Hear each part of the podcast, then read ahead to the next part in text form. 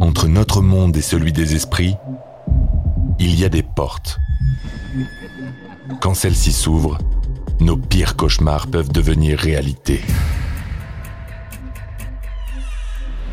Dans ce monde, le mal existe réellement. Il se tapit dans le royaume des ombres comme dans les lieux les plus ordinaires. Voici l'histoire vraie de victimes de l'inimaginable. En s'installant dans une petite ville de Nouvelle-Angleterre, les Johnson troublent la paix d'esprit surnaturel. Des âmes égarées terrorisent les êtres vivants et ébranlent toutes leurs certitudes. Soutenus par une équipe de sorciers, les Johnson se battent contre l'invisible pour retrouver leur maison et leur équilibre intérieur.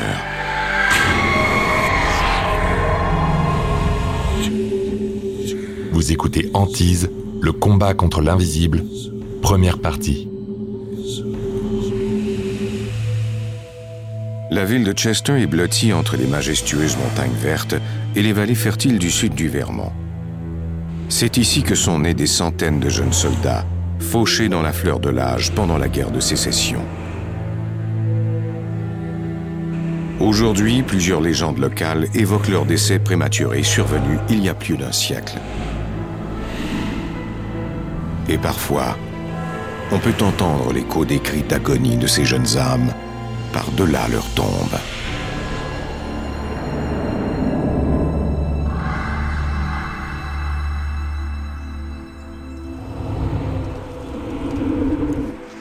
Nous sommes en 2005. Look at that place. That is a butte.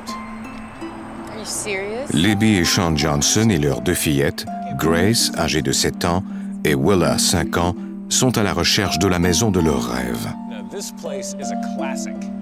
Les Johnson, qui sont arrivés de Fort Lauderdale en Floride près d'un an plus tôt, pensent que la ville de Chester au Vermont est un lieu plein d'avenir. On aimait beaucoup le rythme de vie en Nouvelle-Angleterre.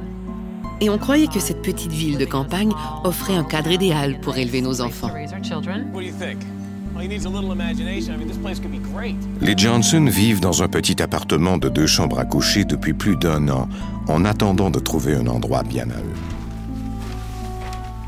The house needed On devrait vraisemblablement débourser 200 000 dollars pour rendre cette maison habitable.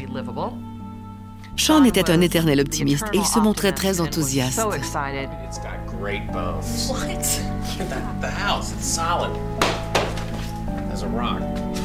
Quant à moi, je croyais que je ne pourrais jamais vivre dans cette maison. Il y avait trop de travaux à faire. Elle voulait un produit fini. Elle ne voulait pas vivre là pendant les travaux. Sean, qui vend des voitures depuis leur maison, lui propose de superviser les travaux. Libby se dit qu'elle pourrait profiter de cette occasion pour retourner sur le marché du travail, ce qu'elle souhaite faire depuis un bon moment déjà. On s'est dit que ça valait la peine give it a d'essayer.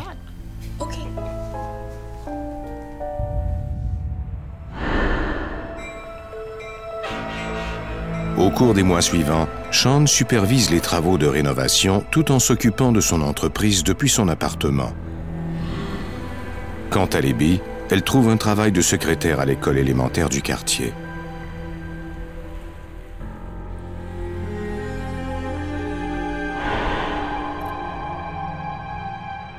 Finalement, dix mois plus tard, les travaux de rénovation sont presque terminés. Hey, Freddie, how's it going? Un jour, Libby va examiner les travaux pendant sa pause. That's okay. I just wanted to see how you guys were doing. Great, moving on.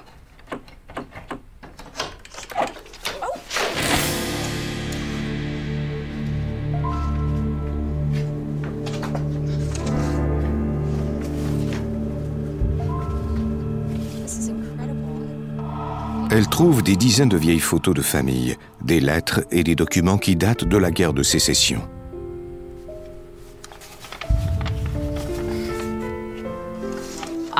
J'étais très excitée d'avoir trouvé ces documents. Ça me permettrait d'en savoir plus sur les gens qui avaient vécu dans notre maison. C'est intéressant de voir comment ils vivaient. Sans hôpitaux, sans supermarché, sans guichet automatique, ni voiture. En mars 2006, les Johnson emménagent enfin dans leur nouvelle maison. Les travaux ne sont pas encore complètement terminés, mais Sean et Libby n'en peuvent plus d'attendre. Mon mari et moi étions très enthousiastes à l'idée d'emménager dans la maison.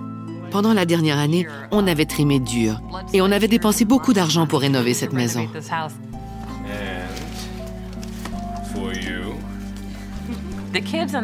Les filles, elles, n'étaient pas aussi enthousiastes que nous. not as excited. I don't like it here. It's big and scary. You're gonna love this house. Okay, kiddo? Okay. Après un déménagement épuisant, la famille s'installe pour la nuit.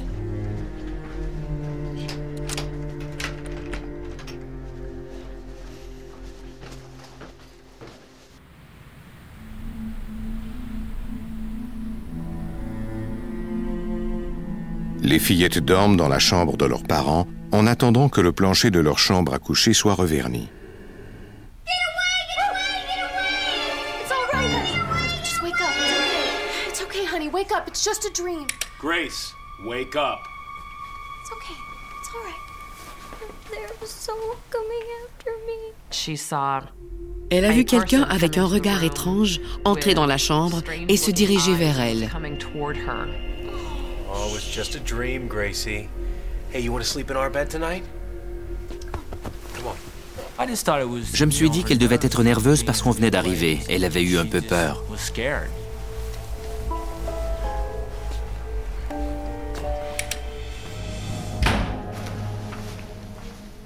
What, what was that? Did you? I thought I, I heard the door shut. J'ai entendu une porte claquer. Puis j'en ai entendu une autre.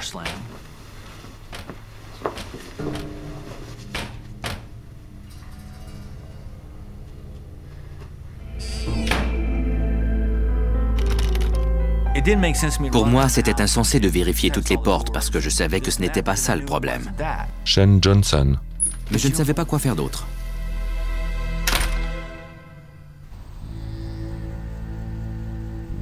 Le lendemain matin, there must be a logical explanation. How can there be a logical explanation for something that's completely not logical? I have never Je n'ai jamais vraiment cru aux phénomènes surnaturels et aux fantômes. Libby Johnson. I'm very scientific. Je suis très rationnelle. Je ne crois pas aux choses que je ne peux ni sentir ni voir.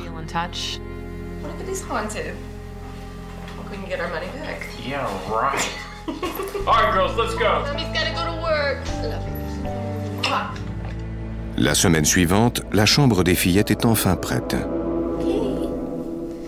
Who wants a story? Oh, I do. Me, I do. I want to do a puzzle. I hate puzzles. Listen, Willow, we'll read a story tonight, okay? And then tomorrow night you can do a puzzle with Daddy, okay? Okay. This is called The Lonely Fairy. Once upon a time, a long, long time ago, there was a lonely little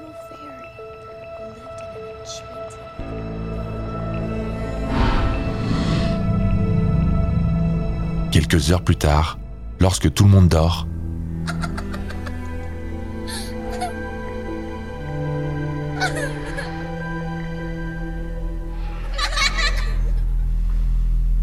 J'ai entendu des petites filles rire.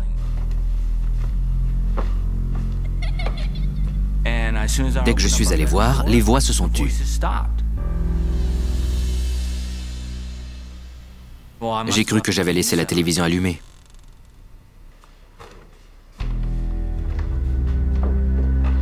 Puis tout est redevenu silencieux.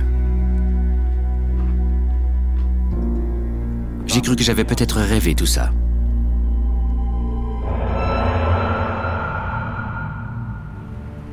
Le lendemain matin,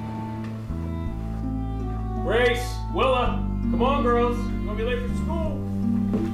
Hey, there were two fairies here. we played all night. Libby est décontenancée. Grace n'a jamais décrit un de ses rêves avec autant de précision, et ce n'est pas dans ses habitudes d'inventer des histoires. Une partie de moi voulait croire qu'elle avait laissé aller son imagination. Au cours des jours suivants, Libby et Grace ne font plus mention des faits. Les choses semblent se calmer peu à peu. Puis un soir, Why are you making a fire? Because it's chilly. No! No, put it out! Grace, what's wrong? There's nothing to be afraid of. Calm down, sweetie. What is She was Elle avait peur qu'on mette le feu à la maison. Libby Johnson, la peur du feu de Grace préoccupe Libby. Elle se demande ce qui a pu causer ce changement dans son comportement.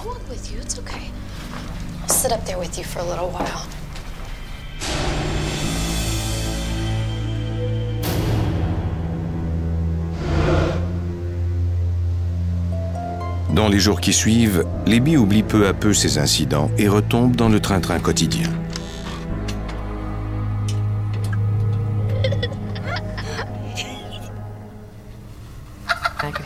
J'ai entendu des enfants qui riaient.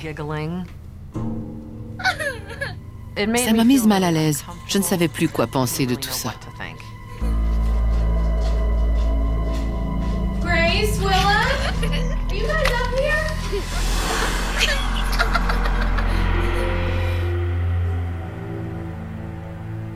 Grace, what is this? What is this a picture of? It's our house, and that's the fire. Grace avait fait un dessin de notre maison en flammes. Ça m'a beaucoup préoccupée. Grace, honey. Why would you draw a picture like this? I'm afraid you and Daddy are gonna die in a fire. No, honey. Mommy and Daddy aren't gonna die in a fire. The fairies' mommy and daddy died in a fire. Je trouvais étrange qu'elle affirme de façon aussi catégorique que ce n'était pas un rêve. Je commençais sérieusement à me demander s'il n'y avait pas des phénomènes surnaturels qui entraient en jeu. Trop de choses inexpliquées étaient arrivées pour qu'on puisse les balayer du revers de la main. Libby se demande si leur maison ne serait pas hantée. Elle espère qu'en en apprenant davantage sur les lieux, elle pourra faire la lumière sur tous ces événements inexpliqués. Elle emmène les vieilles photos et les documents à la Société historique de Chester.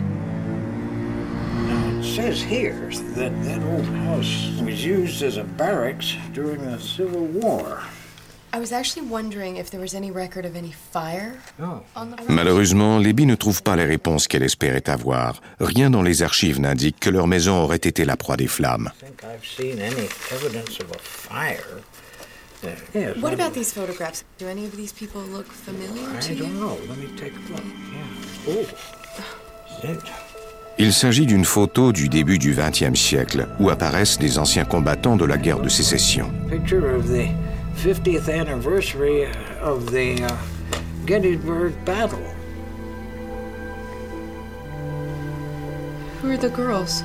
Well, I don't know, but they certainly don't seem to belong there. C'était étrange parce que ces fillettes correspondaient en tout point aux fées qui, selon Grace, lui rendaient visite dans sa chambre.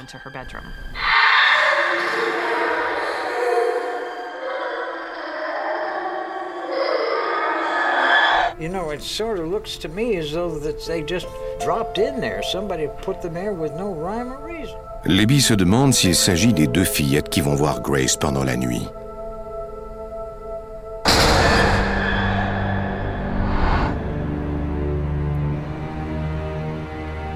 Libby tente de conserver son calme pour ne pas alarmer sa famille.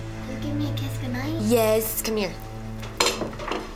Hey, honey, can I show you something for a second? I want you to do something for me, okay? Now, I'm going to show you this picture, and I want you to tell me if you see anybody in it that you recognize. The fairies! Je n'ai pas été surprise d'entendre Grace dire ça. Je savais que ces fillettes sur la photo avaient un lien quelconque avec la maison. Hey, Grace, come on. Why don't you go upstairs and get ready for bed, huh? I'll be right up in a minute. There is an explanation. She's just a child. Well, you heard the girls giggling in the middle of the night. That was a dream. Sean ne peut se résoudre à admettre que la maison est hantée.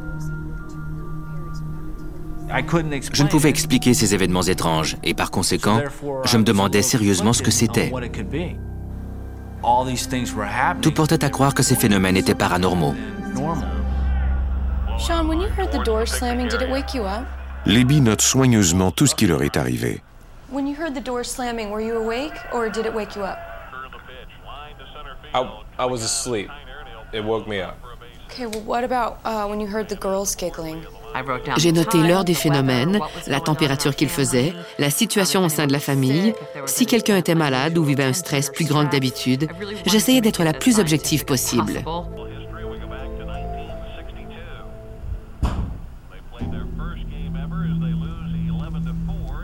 Did you leave the window open upstairs?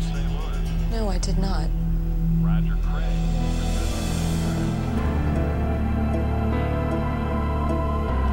Je me sentais surveillée, comme s'il y avait une présence dans la chambre.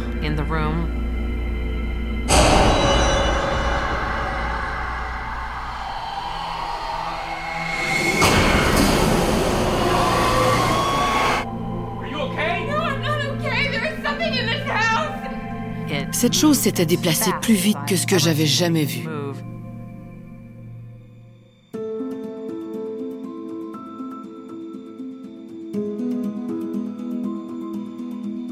Vous venez d'écouter Antise. Si vous avez aimé ce podcast, vous pouvez vous abonner sur votre plateforme de podcast préférée et suivre Initial Studio sur les réseaux sociaux. Antise est un podcast coproduit par Initial Studio et New Dominion Pictures, adapté de la série documentaire audiovisuelle éponyme produite par New Dominion Pictures. Cet épisode a été écrit par Joe Wisha et a été réalisé par David A. Production exécutive du podcast, Initial Studio. Production éditoriale, Sarah Koskiewicz, Mandy Lebourg et Astrid Verdun. Montage, Johanna Lalonde avec la voix de Morgane Perret.